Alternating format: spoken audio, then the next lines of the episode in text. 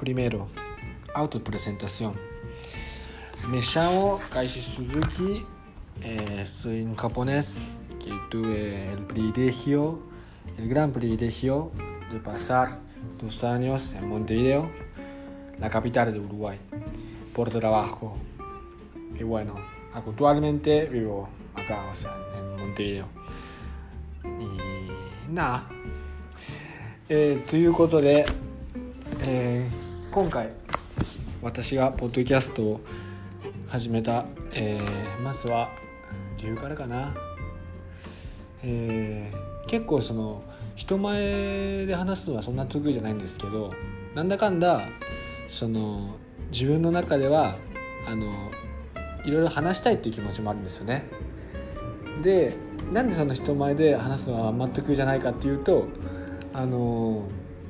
なんて言うんだろう。その相手の時間をこう削ってまで あの僕私の話に対してその中身ないっていうかそういうふうに思っちゃうってあまり話すその人前であんま話せないんですけどでもまあ心の中ではそういうなんか自分の話をしたいなっていう気持ちがあるのでまあそのポッドキャストとかだったらポッドキャストとかだったらそのまあ聞きたい人だけねあの聞けばいいじゃないですか。だからあのこの度ねポッドキャストを始めることにしました。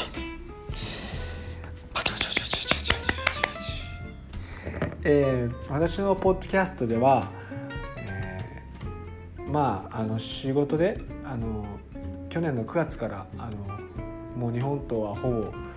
真裏に位置するウルグアイという国でいるのであの、まあ、ウルグアイのことだったりでここは公用語がスペイン語なのでスペイン語のことだったりあとはまあ私の日常のことだったりっていうのをあのこの私のポッドキャストで話していきたいなって思ってます。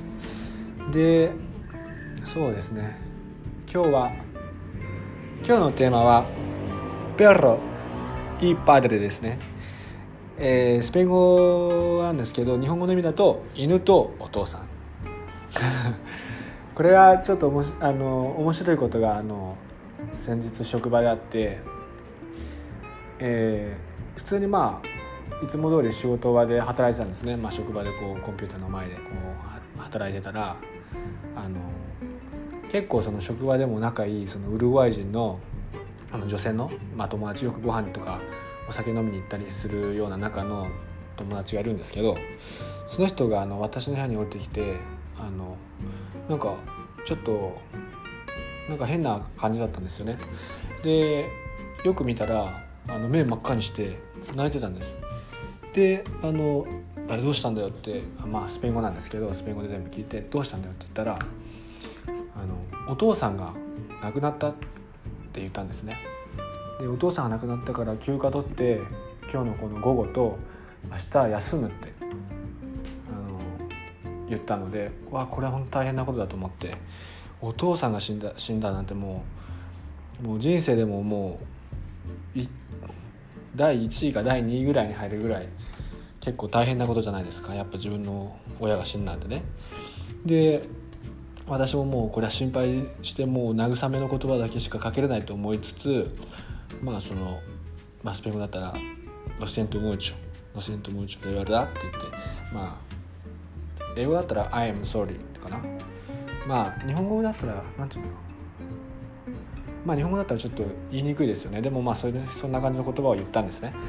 でそれであのまあウルグアイだったら普通はそのそういう場合は多分ハグすると思うんです。でハグしてあのあの大変だったねっていうことで言ったんですよ。でまあでもそのウルグアイ人のその私の女性の友達も、まあ、30多分5歳もいってない323歳かな。だからもしそれでお父さんが亡くなったってなったら結構若い若めで亡くなったんだなと思ってわこれはかわいそうだなってずっと思ってたんですね。でその私がいつも職場の隣の席にいる人はちょうどその時いなくて私だけだったんでその人とその人が気が取るよって言ってじゃあ気をつけてねって言って帰ってったんですね。でその後そのいつも一緒に隣にいる私の職場のあの方と話しててなんかその女性の方お父さん亡くなられちゃったみたいですよっていう話して休暇取るって言って帰ってきました帰って行きましたって言ったら本当かっていう感じになったんですねやっぱり。それでで実はその女性の方ちょっと少し太られててでお父さんもなんか結構太ってるらしいんですよ。なんか太ってるからやっぱお父さんも太ってたからなんか糖尿病とかあったのかな みたいな話してちょっと不謹慎なんですけどそんな話もしてしてたんですね。それで僕ちょうど家帰って少しこうファー仕事終わったと思ってこう休んでたらあのメッセージでその職場のその太ってるから糖尿病とかだったのかなっていうふうに話した方からメール来てそのあ死んだのはお父さんじゃなかったみたいだよ犬だったみたいって言われたんですね。これなんで間違えたかっていうと、まあ、まずめっちゃ泣いてたんですよ。その女性はね。もう結構目真っ赤にして結構すすり泣いてたんです。であのえスペイン語だとお父さんはバデレでお母あ、えーと、犬はペロね。ペロなんですよ。でそれ泣いてたんで「えー、ミペロファジスよ」って言ったんですね。でも泣いてて僕もうこんな泣いてるから「ミパデレミパデレファジスよ」って聞こえたんですよ。もうねすごい聞こえ聞こえたらもう頭の中で勝手にねもうこの心配するしかないっていうかもうそれ以上聞けないっていう状態になっちゃって頭の中がね固まっちゃってもうお父さんが死んだってもう頭が勝手に決めつけちゃってたんですよ。だからそれで結局犬が死んだっていうことだったんですけど。まあ犬が死んでも結構悲しいですけど、まあ、お父さんじゃなくてよかったなっていう。でそれでその後考えたのがその犬が死んでその午後とね次の日休暇を取ったんですよ。でまあ僕も犬か犬今まあウルグアイには連れてきてないですけどまあ日本の実家に犬がいますけど犬死んで休暇取るって普通なのかなってそれってどうなのかなって結構考えたんですよね。でウルグアイ人の友達とかにまあウルグアイだったら犬が死んだり自分のペットが死んだら休暇を取るのは普通なのかなって聞いたんですよ何人かにね。そしたらその方たちもその友達たちもあの私も猫飼ってる私も犬飼ってるけどそのペットが死んだぐらいで休暇を取るはちょっと大げさだよ。まあスペイン語で「ムーチョテアトロ」って言ってたんですよああでもやっぱそうなのかなとか思いつつで今度私のその日本人の友達に聞いたりしたら、まあ、その人犬飼ってて犬大好きであのあ私も犬が死んじゃったらさすがに休暇取るなとかいう人もいてであやっぱ休暇取るんだでじゃあでそれ話してたらその犬が死んで悲しくて休暇取るっていうのもそうだけどなんか目が腫れちゃってこんな顔をみんなに見せられないからあの休暇を取るっていう意見もあったんでまあだからやっぱ休暇犬が死んで休暇取るのはしょうがないのかなとか結構思ってたんですよね。でもよく考えてくださいよ。これが例えばじゃあハムスターだったらどうですか？ハムスターがあの死んででもめっちゃ愛してたと。もういつもね帰ったらハムスターにチューするぐらいハムスター愛してたと。でそれハムスター死んで休暇取ります。これどう思いますか？あの私のあの愛するペットのハムちゃんが死んだので今日休暇取ります。って言ったら上司なんと。まあハムスターは話してもじゃあ例えばねもう大げさに言ったらじゃあ例えばヘビを飼ってたと。ペットでヘビを飼ってた。でものすごい愛してた。いつもねあの体にぐるぐる巻きにしてねもうチューしてたとヘビに。もう一生寝てたと。これぐらい愛してた。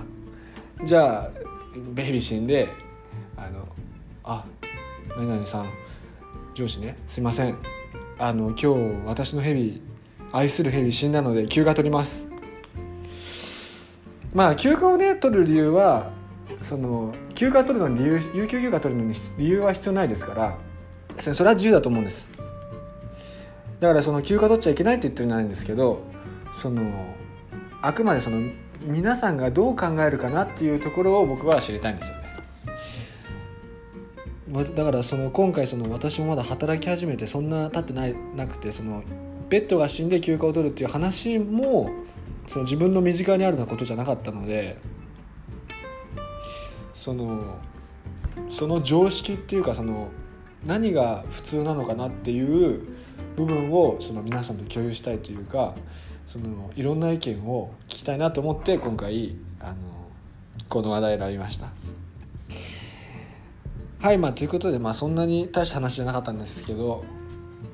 まあ今後もこんな感じであのまあいろいろ話していこうかなといろんなテーマについてあの話していこうかなと思いますまあなんかまあコメントなんてしてくれる人とか多分いないと思いますけどもしなんかこんな話してほしいとかまあ私その一応あのウルグアイで住んであのスペイン語も勉強してるのであのなんかそのスペイン語のこういうのを知りたいとかあとはなんかこういうテーマについてトピックについて話してほしいとかがあったらあのこれどんな風になるんだろう。まあなんかコメントとかできるのかな。まあしてくれポッドキャストはできるかどうか。わからないですけどまあしてくれたらありがたいです Bueno, entonces, muchas gracias por escuchar y nada. Eh, chao, chao.